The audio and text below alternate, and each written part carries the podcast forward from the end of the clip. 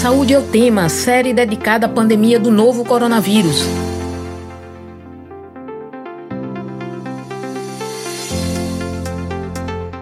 Olá, ouvinte das rádios universitárias FM 99.9 MHz e Paulo Freire AM 820 kHz. O Conselho Nacional de Secretarias Municipais de Saúde aponta que as mulheres representam 65% dos mais de 6 milhões de profissionais da saúde, ocupados entre atenção básica e hospitais no setor público e privado. Nas áreas de fonoaudiologia, nutrição, enfermagem e psicologia, são mais de 80% de mulheres. Mesmo com protagonismo feminino na área da saúde, ainda é difícil garantir a saúde das mulheres como pacientes. O Saúde é o tema de hoje discute o que o Brasil precisa fazer para garantir a saúde das mulheres. Eu sou Luana Simões, estudante de jornalismo da UFPE, e estou com você nessa série especial do Saúde é o Tema sobre a pandemia do novo coronavírus. Enquanto durarem as recomendações de distanciamento físico, vamos realizar o programa remotamente. E lembro que essa edição fica disponível no site radiopaulofreire.fpe.br e nas plataformas de podcast. Nessa edição do Saúde é o tema especial coronavírus no Dia da Mulher, vamos discutir sobre o que o Brasil precisa fazer para garantir a saúde das mulheres. Vamos conversar com a professora de enfermagem da UPE, coordenadora de enfermagem do CISAM e do Módulo da Saúde da Mulher, Benita Spinelli. Seja bem-vinda, Benita. Olá, bom dia, Luana. Bom dia a todo mundo que está nos ouvindo agora. É um prazer enorme nesse 8 de março, poder estar participando com vocês desse programa, da gente possa estar é, discutindo e conversando sobre a situação que se encontra hoje no nosso país para a saúde das mulheres brasileiras. Então, vamos começar com a nossa conversa. É, nós sabemos que a Constituição orienta que a saúde é direito de todos e dever do Estado, garantido mediante políticas sociais e econômicas que visem a redução do risco de doença e de outros agravos, e ao acesso universal e igualitário às ações e serviços para sua promoção, proteção e recuperação. Mas, na prática, esse acesso não acontece de forma igualitária. Então, Benita, por que as mulheres enfrentam tanta dificuldade até para acessar os serviços básicos do Sistema Único de Saúde? Pois é, nós temos, na verdade, são vários os fatores que impedem né, a garantia desse acesso à população feminina. É, primeiro, a gente tem um problema muito grave, a própria estrutura. O Sistema Único de Saúde ele foi criado e idealizado de uma forma para garantir o acesso à saúde no seu território. No entanto, que a gente vê que nesses últimos anos, né, mais ou menos de 2016 para cá, a gente teve um grande declínio no acesso das mulheres aos serviços de saúde, aos serviços primários, né, de atenção primária à saúde. Então, houve um grande declínio, a falta do acesso tem sido muito grande. Você chegar numa unidade básica de saúde e a unidade básica não ter muito para lhe oferecer, o muito daquele básico que deveria estar oferecendo no que a gente fala em relação à saúde da mulher. Eu falei que existem muitos fatores, porque não é só o campo da saúde, como você acabou de fazer, falar da definição, a saúde ela é mais do que não ter doença. Eu preciso também ter acesso à educação, acesso ao trabalho, acesso ao lazer, uma alimentação saudável, exercício físico, minha saúde mental equilibrada, para que eu possa realmente ter saúde. Mas a gente também sabe que no, no meio dessa sociedade que a gente vive, o papel que a mulher ocupa na nossa sociedade é um papel muito injusto. É um papel que nos dá toda uma responsabilidade de cuidar da casa e da família. E ainda, se a gente quiser ser alguém na vida, a gente buscar essa nossa trajetória em busca de estudar, de ter uma profissão, é, de fazer algo que a gente goste, que a gente possa crescer e se é, crescer e ter sucesso profissionalmente. Então, isso tudo leva as mulheres a, um acúmulo, a uma sobrecarga de trabalho e de responsabilidade. que automaticamente essa sobrecarga nos leva a um adoecimento e a necessidade da gente buscar o serviço de saúde. E, ao mesmo tempo, nos falta o tempo de buscar esse serviço de saúde. Porque se eu tenho que cuidar de casa, de filhos, de familiares, estudar, trabalhar, qual é o tempo que eu vou ter para cuidar da minha saúde? Então, isso é um dificultador. E quando eu consigo chegar naquele serviço, qual é a resposta que ele tem para dar para as minhas necessidades? Então, muitas vezes a gente não encontra o serviço funcionando, não oferece aqueles exames ou aquela consulta básica, é, por exemplo. Né? Então, um exemplo muito claro que a gente tem hoje é o próprio acesso das mulheres a um pequeno exame, é o exame de prevenção para o câncer de colo uterino, que nem sempre está disponível nessa unidade básica, ou quando está disponível, não é todo dia, não é to em todos os horários, então tem um dia específico, e, e nisso o tempo desta mulher vai sendo consumido com outras coisas e ela não chega naquela unidade. É, é porque é, é uma pergunta que você me fez que, na verdade, eu não tenho o fim dela, porque um, um, um assunto vai lembrando do outro, né, das nossas necessidades e da gente estar tá vendo as falhas do acesso desse sistema de saúde. Até porque ele não dá essas respostas que as mulheres precisam. Né? Então, ele muitas vezes ele não está, ele hoje não está olhando para o seu território, para aquelas necessidades básicas daquelas mulheres que estão ali em sua volta. É, essa é uma grande dificuldade que a gente tem na continuidade da assistência nos serviços de saúde, que isso se modifica muito, é, dependendo é, do tempo, da, das políticas que estão presentes, quem é que está no, no governo, no estado, no município, isso pode estar alinhado ou não isso se desfaz. Mas a população está aí nesse meio precisando desse cuidado, precisando dessa assistência, e muitas vezes não consegue encontrar, né? Então, a gente sabe que no campo da saúde das mulheres, a gente precisa muito, é, na verdade, tudo que nós temos hoje no campo da saúde da mulher é pela nossa luta, pelas conquistas que as mulheres tiveram ao longo de décadas de luta. Então, como hoje é um dia de luta, e a gente sabe que esse dia do 8 de março, ele surge daí dessa força, desse poder de articulação das mulheres, de se indignar com o que não está correto, com a forma injusta e, e desrespeitosa que nós somos tratadas por, por esta sociedade, é que vamos buscar alternativas para melhorar a nossa vida. Então, no campo da saúde, lá na década de 1980, houve uma grande movimentação dessas mulheres e, e do feminismo de uma forma geral, para a gente ter acesso ao programa de assistência integral à saúde da mulher, que hoje é uma política nacional. Então, a construção daquele programa naquela época veio já com esse objetivo, para que nós mulheres, a gente não fosse continuar sendo vista só como aquela mulher que reproduz, a mulher que se torna mãe, porque parece que o nosso grande valor está na maternidade. Não desmerecendo a maternidade, porque sou mãe, tenho minhas filhas, tenho meus netos, sou muito feliz nesse campo, mas nós não somos só isso, né? Nós somos mulheres, a gente tem outras vontades e outros desejos, e a maternidade faz parte, mas ela não é a condição para eu estar viva. Eu, para me, me, tornar uma pessoa reconhecida no mundo, eu não tenho que ter engravidado.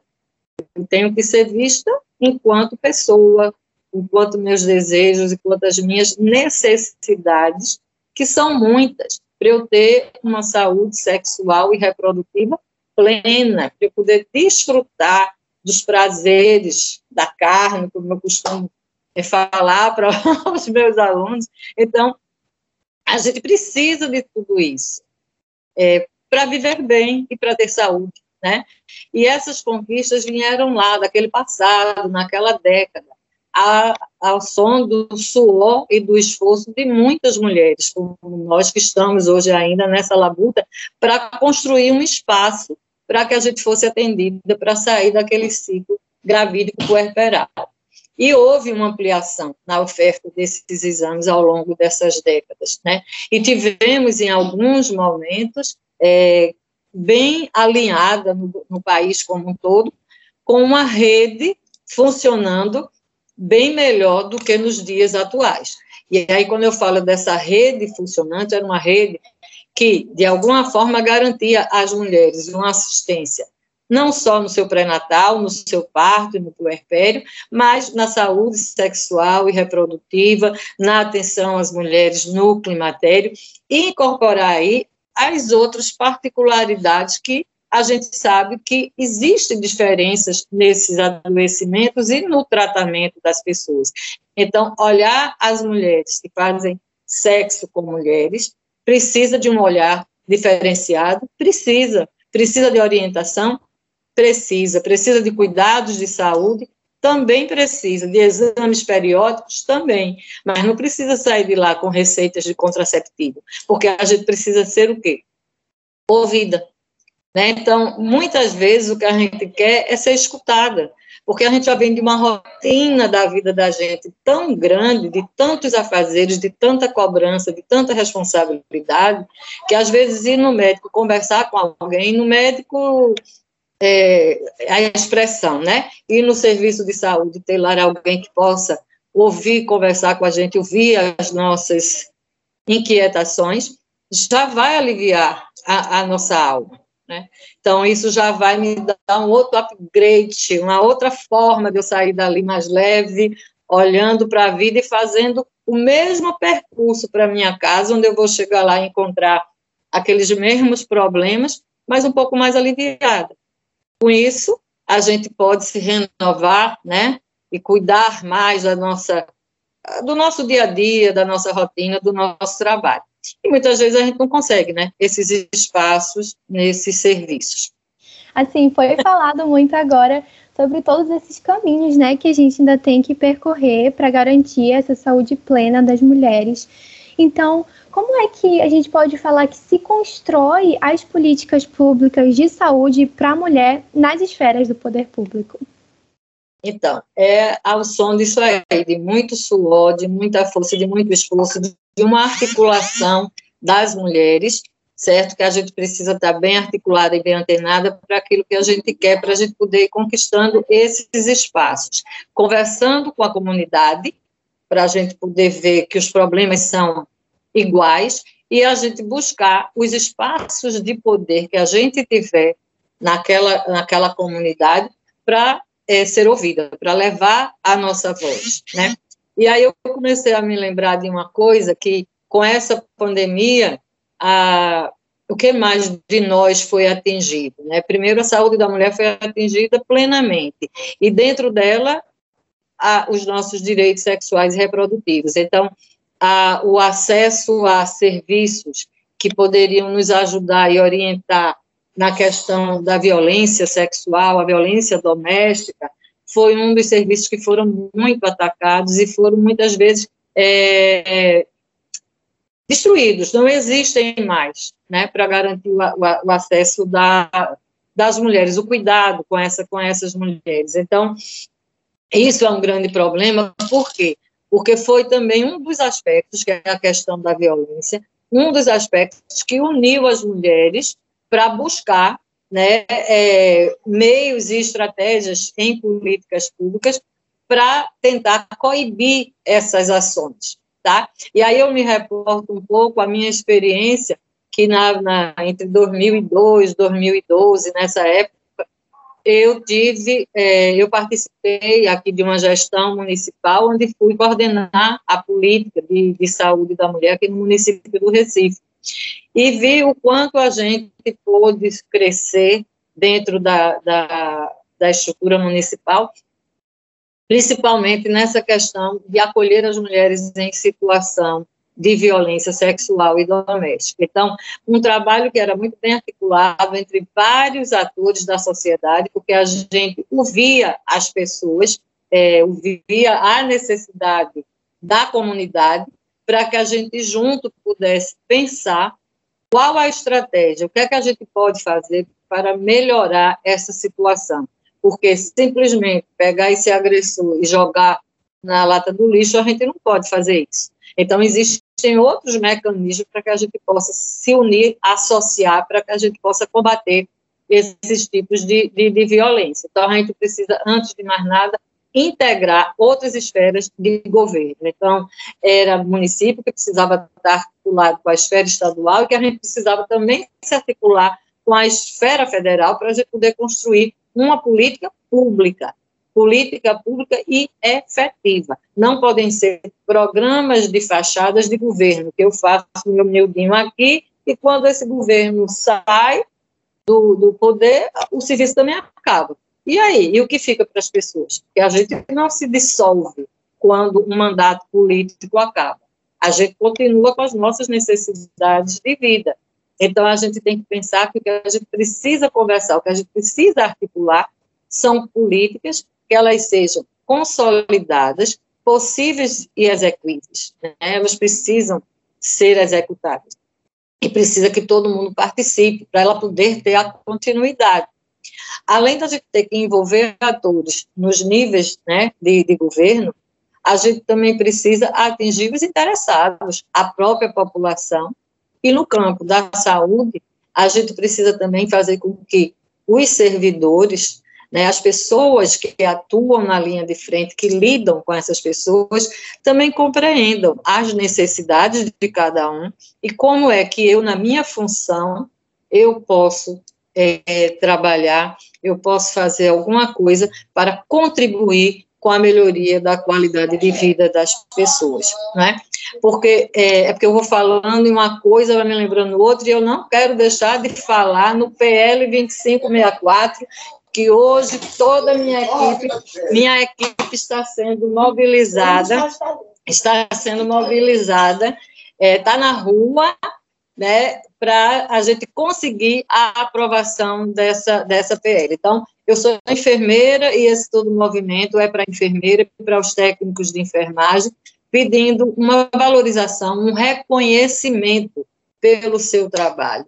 E o que a gente pede? Um respeito, né? O respeito das pessoas para a nossa profissão. Então, não é fácil a gente trabalhar no campo da saúde, como você mesmo colocou, 65% nesta área são mulheres. E a gente entra também num serviço de saúde com toda essa fragilidade que a gente vem da casa da gente, da história de vida da gente, né, de ser também vítima desse machismo, desse, de, toda é, é, machismo, racismo, tudo que a gente sabe que tem aí contra as pessoas e contra as mulheres, isso é bem mais forte. E a gente entra num serviço de saúde para lidar com outras pessoas que também estão sofrendo com isso.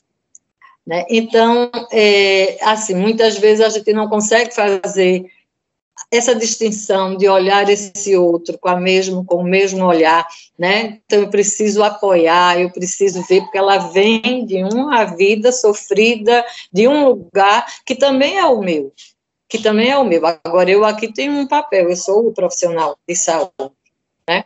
Então, assim, é, é fazer toda essa articulação com as pessoas, é, fazer com que as pessoas se sintam parte do todo, para que a gente também não chegue, não chegue com é, demandas ou estratégias de trabalho é, que sejam apenas impostas para o cumprimento. A gente precisa compreender o porquê daquela necessidade né, de fazer isso. Quero relembrar os nossos ouvintes que estamos conversando com a professora de enfermagem da UPE, coordenadora de enfermagem do CISAM e do Módulo da Saúde da Mulher, Benita Spinelli. Estamos conversando hoje, no Dia da Mulher, sobre o que o Brasil precisa fazer, o que ainda precisamos caminhar para garantir a saúde das mulheres. Então, Benita, você falou muito sobre essas movimentações, diversas políticas públicas, mas dentro do consultório, agora com as questões das pacientes, é, como as mulheres podem ser ouvidas no Sistema Único de Saúde, quando na maioria das vezes a consulta é focada na doença e não na pessoa, como você já falou, né? É, a vivência da pessoa deve ser considerada, principalmente com todas as questões que as mulheres têm que lidar como que podemos ser ouvidas durante a consulta? Isso, então, esse é um grande desafio para toda a humanidade, eu diria, porque se a gente, a gente vive né, num contexto onde a nossa saúde, a medicina, o atendimento é mais curativo do que preventivo, não se trabalha com a promoção da saúde. Então, isso é uma questão toda de educação também, né? É, são muitos mitos que a gente precisa vencer para compreender que a gente não pode partir do corte, da ferida. A gente tem que ver como evitar o corte e a ferida. Essa é a lógica. Então, como fortalecer? Para isso, a gente precisa que as pessoas, no nosso caso aqui, o nosso tema são as mulheres, que as mulheres sejam ouvidas e que elas possam ter acesso à informação. Elas precisam também conhecer que formas, que meios nós temos de prevenção para que eu possa promover mais a minha saúde. E essa promoção da saúde, ela passa também por uma reeducação, que tanto vai é, nos hábitos familiares, na forma da gente se alimentar, no, nos hábitos de, de exercício físico, tudo isso contribui para uma melhoria da nossa saúde e um bem-estar. Então, você poder é, ter acesso a esse tipo de orientação, a acesso a informações com nutricionistas para explicar melhor como você deve fazer a sua alimentação diária ou alimentação é, da família. É, essa alimentação também vai nos ajudar economicamente, porque a gente tem, pode ter poucos recursos e a gente não está sabendo como utilizar esses recursos, porque é mais fácil para a gente é, comer a propaganda da televisão, o que passa nos nossos olhos, aquela imagem que está sendo vendida para a gente, que comer aquele produto vai me deixar mais bonita, mais sarada, porque quem aparece comendo aquele produto, utilizando né, a, a, aquele determinado produto, está lá de cabelos belos, bem bronzeada, pintada, bem vestida, aí a gente também vai achar que se comer aquilo vai ficar igual a ela, né? Quando não tem nada a ver, a realidade é outra, completamente diferente. Então a gente precisa a, aprender que existe essa imagem que é vendida da, dos produtos e essas imagens, porque a gente já vai lembrando de outra coisa, essas imagens de produtos como eles são vendidos, muitas vezes o rótulo é o feminino, é o corpo da mulher, né? É mostrando essa mulher bonita, gostosa, é bem modelada e ela associada sempre a uma desses desses produtos. E aí entra carro, entra cerveja, entra outras coisas, no passado muito no cigarro, que hoje a gente já não tem muitas dessas propagandas, né, ainda bem, é, é do cigarro, mas a gente vê que tudo é vendido pelo corpo feminino. Né? Então, a gente tem que aprender a fazer essa separação, cortar essa imagem dessa beleza, porque todos nós temos a nossa beleza, a nossa beleza interior. E não importa se é a cor da nossa pele, se é branco, se é preto, se é gordo, se é magro, mas cada um de nós temos os nossos valores e a nossa beleza. E vamos sempre encantar as pessoas em nossa volta. Basta que a gente tenha mais consciência do que a gente está fazendo.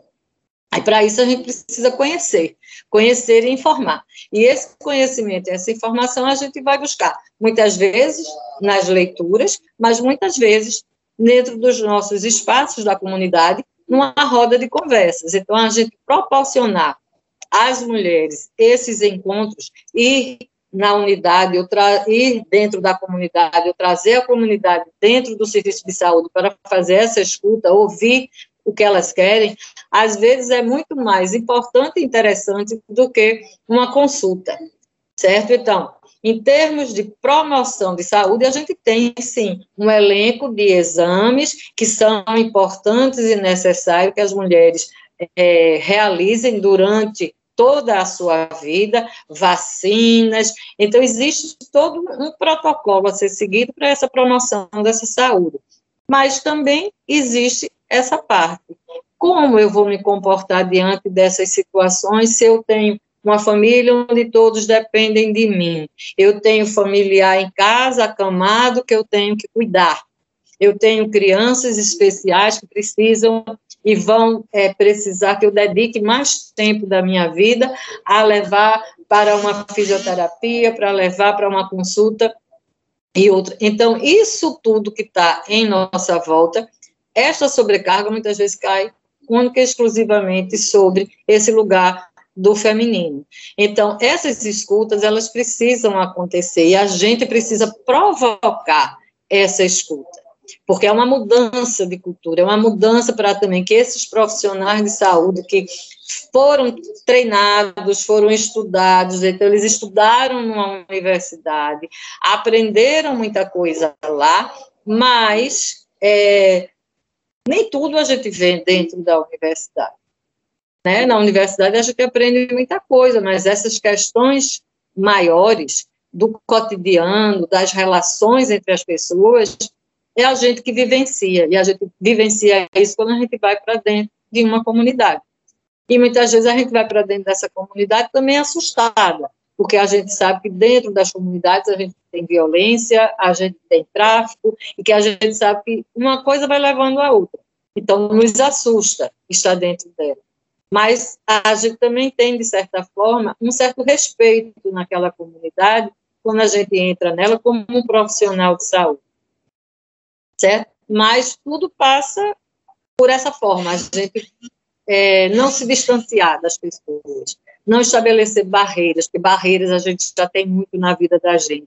A gente precisa é, é, abrir o espaço para essa conversa, para esse diálogo, para a gente poder é, fazer as pessoas compreenderem como é que a gente pode se juntar, se unir para conquistas melhores para a saúde de todos. Né? O, e o importante é a gente ter o coletivo na mente, não o individual. É, exatamente. E uma informação que recebemos que saiu o laudo médico é, da Paulinha Abelha, que apontou o forte uso de medicamentos, e isso tem aumentado muito o uso de medicamentos, de receitas sem devida prescrição, e é algo que é muito importante que a gente se conscientize sobre, né? É, enfim, qualquer assunto de saúde a gente não pode negligenciar. Mas agora chegando é, mas para a parte da pandemia, que é esse momento que a gente está vivendo, a gente tem que discutir sobre como está afetando a saúde, né, mesmo depois de dois anos, como que a pandemia agravou a dificuldade de acesso à saúde integral das mulheres, como a pandemia está influenciando esse caso.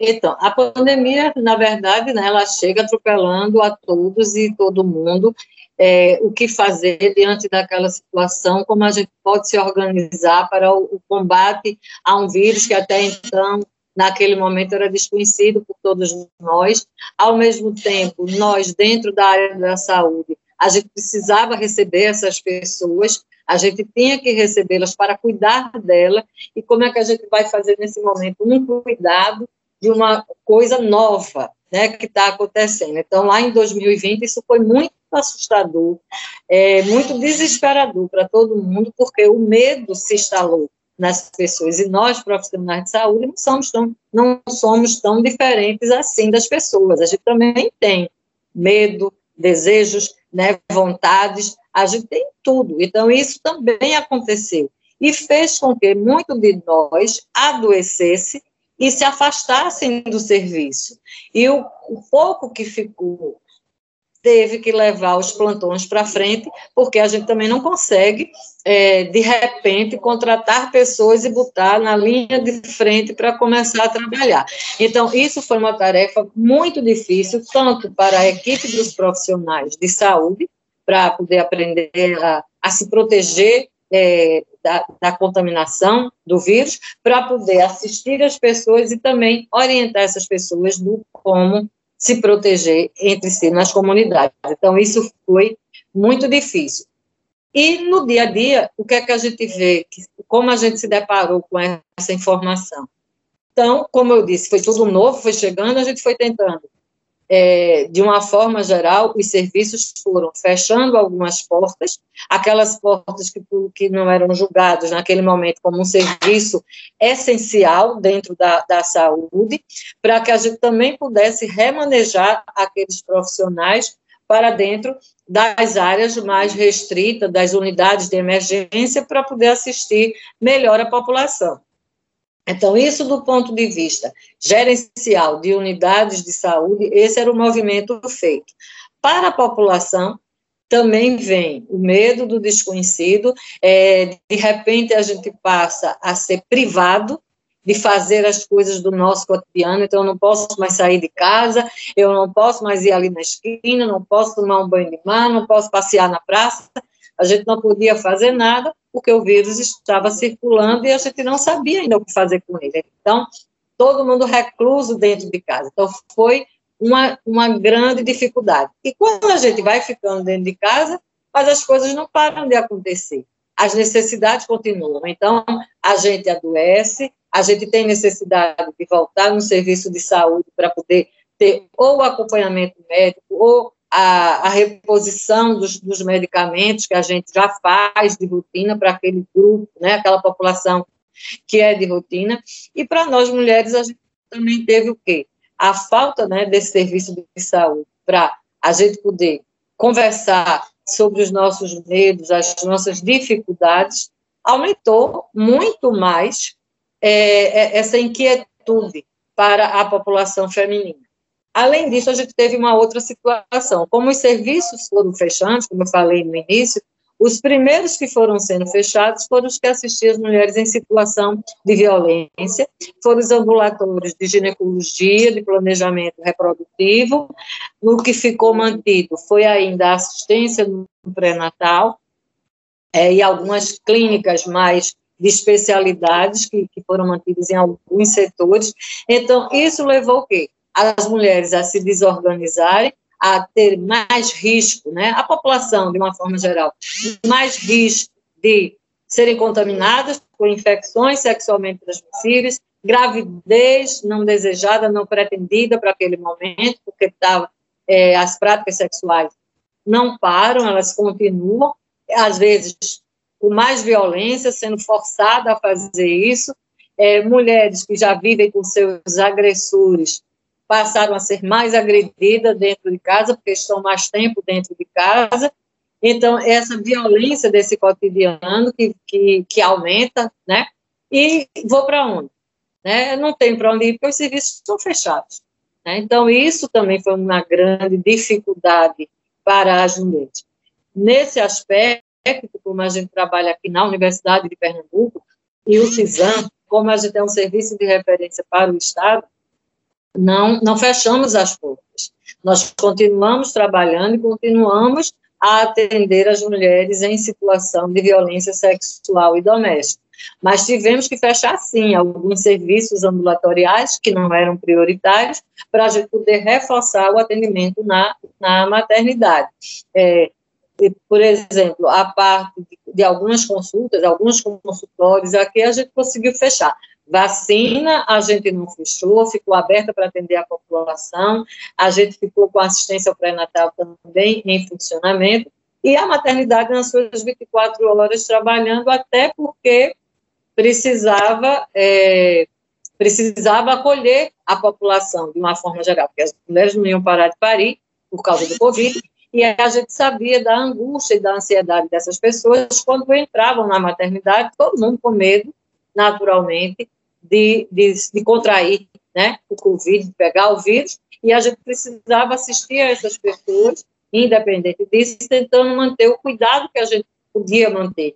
O uso de máscara, a, o cuidado da higienização com as mãos, a lavagem e higienização das mãos, é, restringir presença de acompanhante, a gente teve que fazer também isso, e isso é um agravante na, na questão da saúde, porque a gente sabe que o acompanhante é um direito, e a gente sabe dos benefícios deste acompanhante para aquela mulher que entra numa maternidade, sobretudo quando ela entra para parir. Os efeitos disso no trabalho de parto, no desfecho daquele parto, quanto é recomendável para a mulher. Mas a gente teve que, que lançar mão disso por conta da contaminação, da aglomeração dentro da, da instituição, né?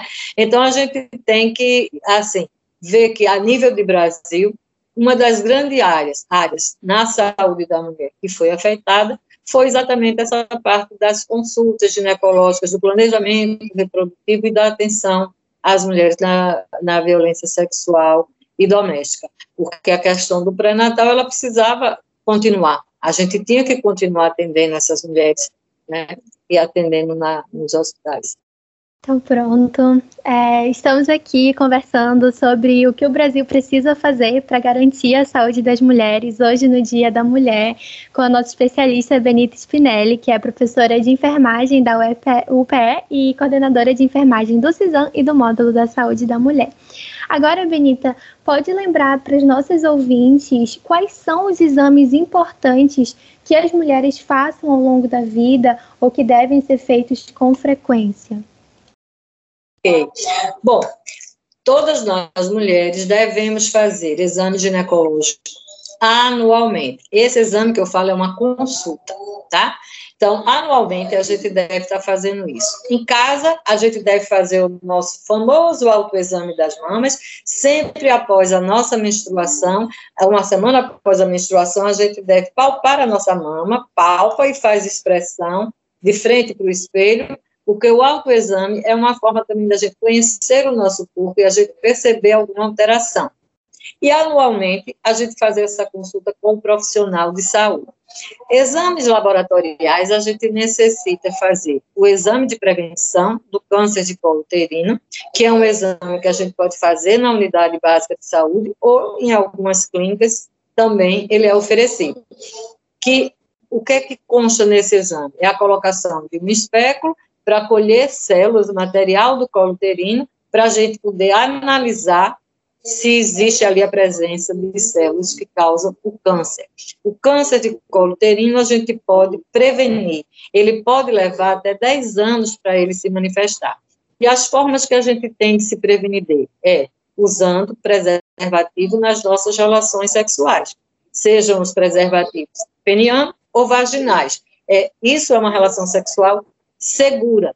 E vacinando as nossas crianças, né, de 9 a 14 anos, com o HPV, que é uma vacina que a gente tem que pode proteger as mulheres e os homens do câncer no útero e no câncer de pênis. Então, é um dos exames e a, e a vacinação é uma coisa que é muito importante.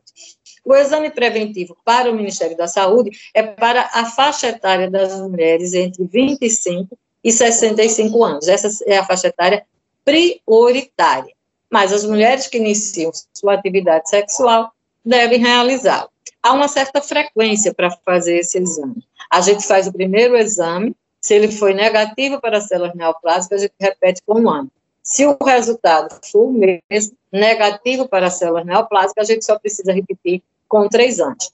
Esse é um espaçamento que é feito e a nível de saúde pública é o rastreamento que deve ser feito para a gente proteger as mulheres do câncer de colo uterino. Tá? A coposcopia é um exame complementar que a gente só fará quando a citologia dá algum tipo de alteração. Aí é indicado fazer essa coposcopia. Um outro exame de rotina que nós mulheres devemos fazer é a mamografia, que vai servir para detectar precocemente algum nódulo na mama que venha a ser precursor, né, ser um câncer. Então, é uma, há uma indicação com relação à faixa etária, que é acima dos 40 anos, para aquelas mulheres que são mulheres consideradas de risco, que têm câncer na sua família, que já teve né, alguém com câncer na sua família, seja a mãe, tia, a avó, irmã, essas devem fazer regularmente essa mamografia. Quando a pessoa não é considerada de risco, é preconizado que entre os 40 e 50 anos a gente faça a cada dois anos. A partir dos 50, anualmente. Então, o público-alvo para a prevenção desse câncer de mama vai, vão as mulheres entre 40 e 69 anos de idade, certo? Fora isso, a gente tem todo um calendário de vacina que a gente deve cumprir ao longo da nossa vida, porque a gente também não pode esquecer das infecções sexualmente transmissíveis a quais a gente se expõe através de uma relação sexual desprotegida. Então, a gente precisa é, lançar mão, sobretudo, da vacina é, contra a hepatite B, né, que ela está disponível na rede pública, que a gente pode usar. O demais é usar os preservativos para evitar esse tipo de, de infecções. Mas eu queria só lembrar uma coisa para a gente finalizar. A contracepção de emergência é uma informação importante para todas nós mulheres em idade reprodutiva. Nós temos o direito e o acesso deve ser garantido nas unidades básicas de saúde, com a oferta da medicação para aquelas mulheres que tiverem tido uma relação sexual é, sem uso de algum método contraceptivo. Então, usar a contracepção de emergência poderá ajudar essa mulher em 95% de chances dela não engravidar quando ela tem uma relação sexual desprotegida. Então, essa medicação ela está disponível na atenção básica. A gente pode comprar nas farmácias, mas o ideal é a gente pegar na unidade básica de saúde para a gente poder receber orientação com o profissional de saúde, porque a contracepção de emergência ela pode nos evitar uma gravidez não desejada, não pretendida para aquele momento, mas ela não evita as infecções sexualmente transmissíveis. E dependendo do tipo desta IST, ela pode trazer consequências gravíssimas para a vida dessa mulher ou para o bebê que ela gerar e para os seus parceiros ou parceiras sexuais. Realmente é muito importante. E já temos pouco tempo de programa, mas é muito importante entrar em um assunto que eu vou fazer uma pergunta agora, que deve ter mais visibilidade. Então, dados do Anuário Brasileiro de Segurança Pública de 2021 revelam que mais de 53 mil estupros foram registrados no Brasil entre 2019 e 2020. Mais de 60% dessas vítimas são crianças e adolescentes. Então, o que o Estado é, brasileiro tem que fazer para acabar com a violência sexual contra as meninas. E o que nós devemos fazer para nos conscientizar né, mais sobre esse assunto muito importante. E, claro, muito obrigada, é, Benita, por participar desse, desse programa. É um assunto muito especial, hoje no Dia da Mulher, principalmente, que deve ser mais discutido.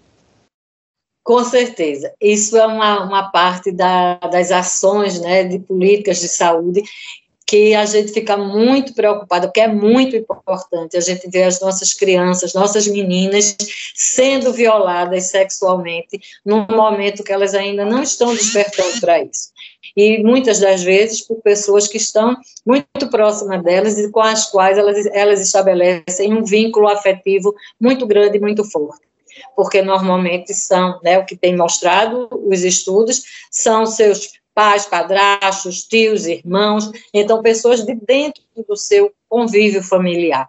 Então a gente precisa sim ter políticas focadas dentro das unidades escolares para trabalhar com as crianças, para chamar a atenção delas e adverti-las de que momento elas têm que ficar alerta, antenada e buscar a ajuda dos seus pais quando algo de estranho acontecer com elas. Então, já existem algumas linhas de trabalho hoje com relação à, à prevenção da exploração né, sexual com meninas e, e, e, adolescentes. Isso é uma das formas.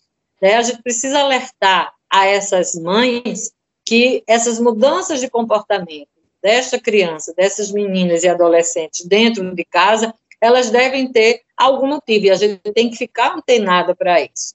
É, é, esses responsáveis, digamos, por essas crianças, também precisam muitas vezes de um apoio psicológico, porque também muitas vezes é difícil para aquela mãe é, é, conseguir entender e, e, e, acreditar que aquele seu companheiro, seu, seu filho, seu irmão, está fazendo algo com a sua criança. Elas também têm essa dificuldade. Além disso, a gente sabe que as questões econômicas também estão envolvidas, porque muitas vezes aquela família depende daquele agressor, a sua sobrevivência. Então, fica muito mais difícil para ela romper. Mas a gente precisa alertar toda a população, todas as crianças, e assim, são políticas, como eu disse, focadas dentro das escolas, que precisa acontecer de orientação com relação a isso. Precisamos tra trabalhar com campanhas a nível da mídia que a gente puder utilizar para atingir homens e mulheres e os responsáveis por essas crianças, para ficarem alertas com, com os sinais que possam estar levando a esse adoecimento, mas a gente também precisa ter uma retaguarda na saúde para atender é, com capacidade a todas essas pessoas. E aí é um atendimento em saúde que ele é multiprofissional. A gente precisa ter médicos, enfermeiras, psicólogas, assistentes sociais em equipe disponível para lidar com essas situações, trabalhar com essas pessoas para reintegrá-la à vida do cotidiano e também alertá-los para os riscos disso vir a acontecer, né?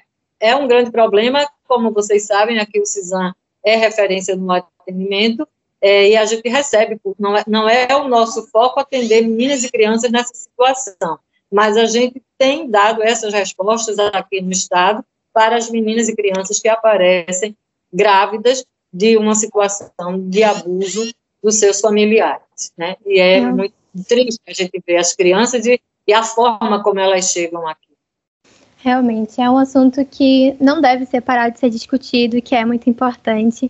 Infelizmente, estamos caminhando para o final do programa. É, gostaria de agradecer novamente a sua participação hoje no Dia da Mulher. Para relembrar nossos ouvintes, estamos conversando sobre como garantir a saúde da mulher no Brasil, né? Falamos sobre todos os caminhos que ainda temos que percorrer e converso com a professora de enfermagem da UPE, coordenadora de enfermagem do CISAM e do Módulo da Saúde da Mulher. Agradecemos muito sua participação, foi falado coisas muito importantes aqui, Benito Spinelli. Pode dar a sua palavra final, né?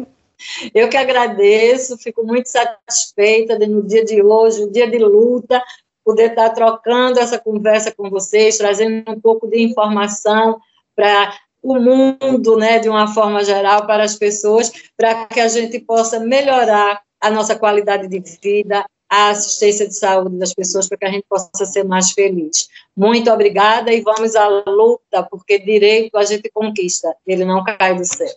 Com certeza. Relembrando a todos que a vacina contra a Covid-19 está disponível para a população a partir dos 5 anos. Então, se você ainda não se vacinou, vá logo. E mesmo se você já foi vacinado, continue seguindo as medidas de prevenção. Não esqueça de tomar a dose de reforço. E é importante, claro, que as mulheres, os nossos ouvintes, façam os exames, como Benita falou, que cuidemos da nossa saúde, que hoje seja um dia é, que lembre todos, né, de cuidar sempre da nossa saúde, vamos lutar pelos nossos direitos em todas as áreas, em todas as esferas, usar o dia de hoje para lembrar dos caminhos que ainda temos que, que, percorrer, mas todas as conquistas que já alcançamos também. Então, o Saúde é o Tema encerra por aqui. Essa edição fica disponível no site radiopaulofreire.fpe.br e nas plataformas de podcast. A produção e o roteiro desse programa foi dos estudantes da UFPE, William Araújo, de jornalismo, e Luana Simões e Eberton Martins, de Comunicação Social, do Centro Acadêmico do Agreste, sob orientação da professora Ana Veloso. Nas redes sociais, a estudante Sinara Maíra, de jornalismo, sob orientação da professora Cecília Almeida. Coordenação de transmissão e streaming, Catarina Polônio. E edição de podcast, Felipe Novaes. Tchau e até o próximo Saúde é o Tema.